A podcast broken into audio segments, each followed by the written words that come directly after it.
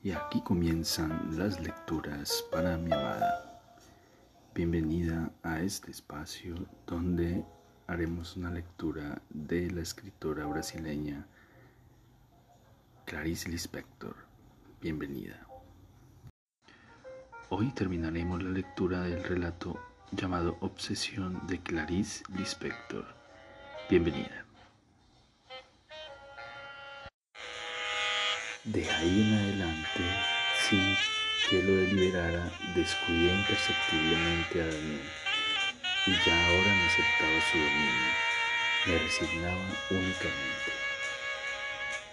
¿Para qué narrar pequeños hechos que demuestren mi progresiva caminata hacia la intolerancia y hacia el odio? Se sabe bien que poco basta para transformar la atmósfera en que viven dos personas un pequeño gesto, una sonrisa, se prenden como un anzuelo a uno de los sentimientos que reposan como bolas de estambre en el fondo de las aguas sosegadas y los llevan a la superficie. Lo hacen gritar por encima de los demás. Seguimos viviendo y ahora degustaba día tras día el principio mezclado al sabor del triunfo, el poder de mirar de frente hacia el ídolo.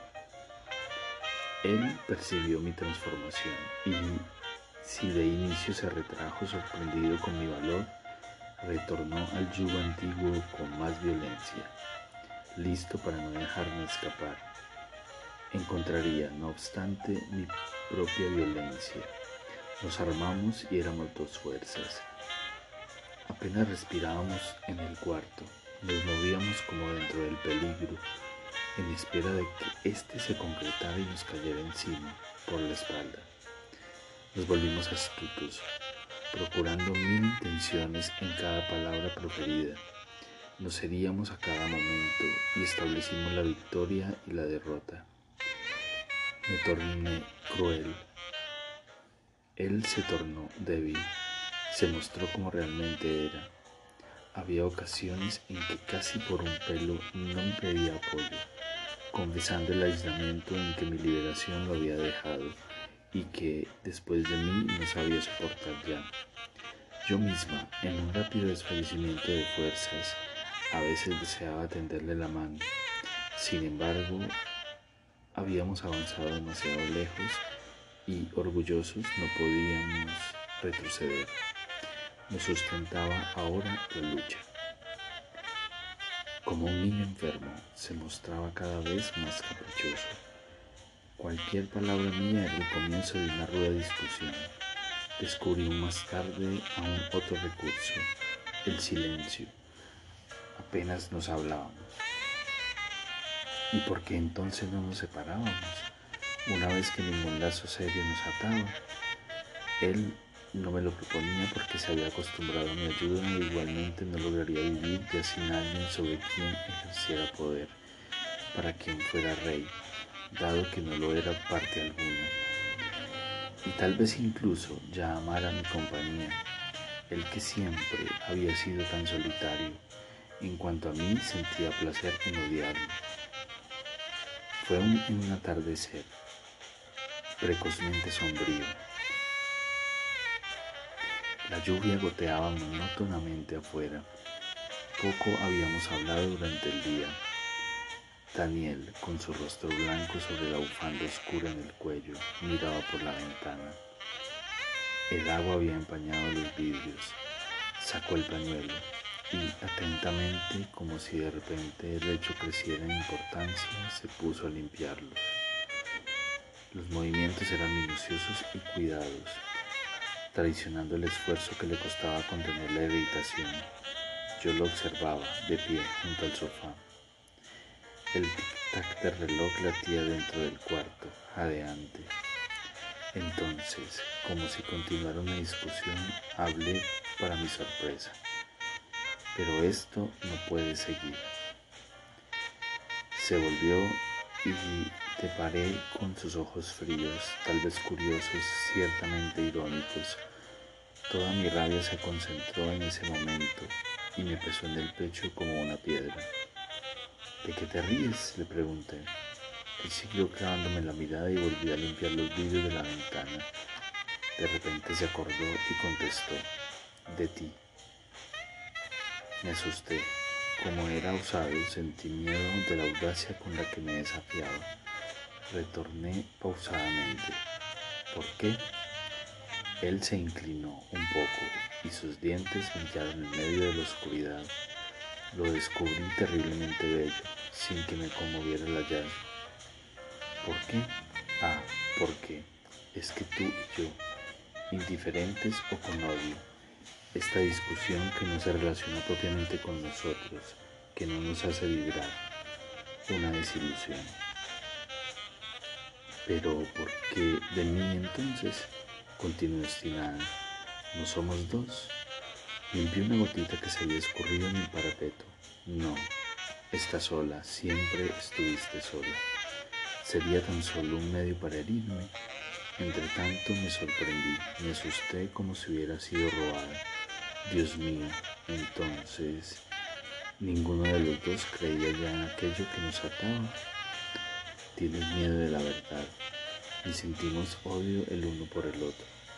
De esa manera seríamos casi, casi felices, seres de contenido fuerte. ¿Quieres una prueba? No me matarías porque después no sentirías ni placer ni dolor, solamente eso. ¿Para qué? Yo no podía dejar de notar la inteligencia con que él penetraba la verdad, pero las cosas se precipitaron. Como se precipitaron, pensaba.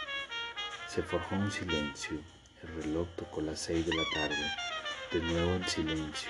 Respiré con fuerza profundamente. Mi voz salió baja y pesada. Me voy. Tuvimos los dos un pequeño movimiento rápido, como si la lucha debiera empezar. Después nos encaramos sorprendidos. Estaba dicho, estaba dicho. Repetí triunfante, trémula. Me voy, Daniel. Me aproximé a la palidez de su fino rostro. Los cabellos parecían excesivamente negros. Daniel lo sacudí del brazo. Me voy. Él no se movió. Tuve entonces conciencia de que mi mano agarraba su brazo. Mi frase había abierto tal distancia entre nosotros que yo no soportaba siquiera su contacto. La retiré con un movimiento tan brusco y repentino que el cenicero salió disparado, haciéndose añicos en el suelo. Me quedé un rato mirando los pedazos. Después levanté la cabeza repentinamente serenada. También él se había inmovilizado, como fascinado por la rapidez de la escena, olvidado de cualquier máscara. Nos encaramos un momento, sin cólera, con los ojos desarmados, buscando, llenos ahora de curiosidad casi amiga. Al el fondo de nuestras almas, nuestro misterio que debería ser el mismo. Desviamos la mirada al mismo tiempo, perturbados. Los encarcelados, dijo Daniel intentando darle un tono ligero y desdeñoso a las palabras. Fue el último instante de simpatía que tuvimos juntos. Hubo una larguísima pausa, de esas que nos sumergen en la eternidad. Todo se había detenido alrededor de nosotros. Con un nuevo suspiro retorné a la vida. Me voy. Él no tuvo ningún gesto. Me dirigí hacia la puerta y en el umbral me detuve nuevamente. Le veía la espalda, la cabeza oscura levantada, como si mirara hacia el frente. Repetí con una voz singularmente hueca. Me voy, Daniel. Mi madre había muerto de un ataque al corazón ocasionado por mi partida.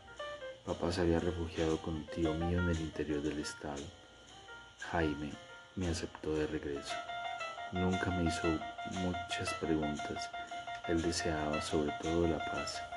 Regresamos a nuestra antigua vida, aunque él nunca más se aproximó completamente a mí.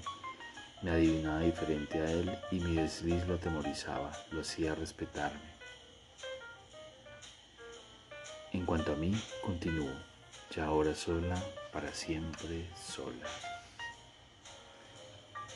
Y aquí termina sesión de la escritora brasileña Clarice Lispector. Y aquí terminan las lecturas para mi amada. Espero este episodio haya sido de tu agrado. Te amo, te amo con todo mi ser y todo mi corazón.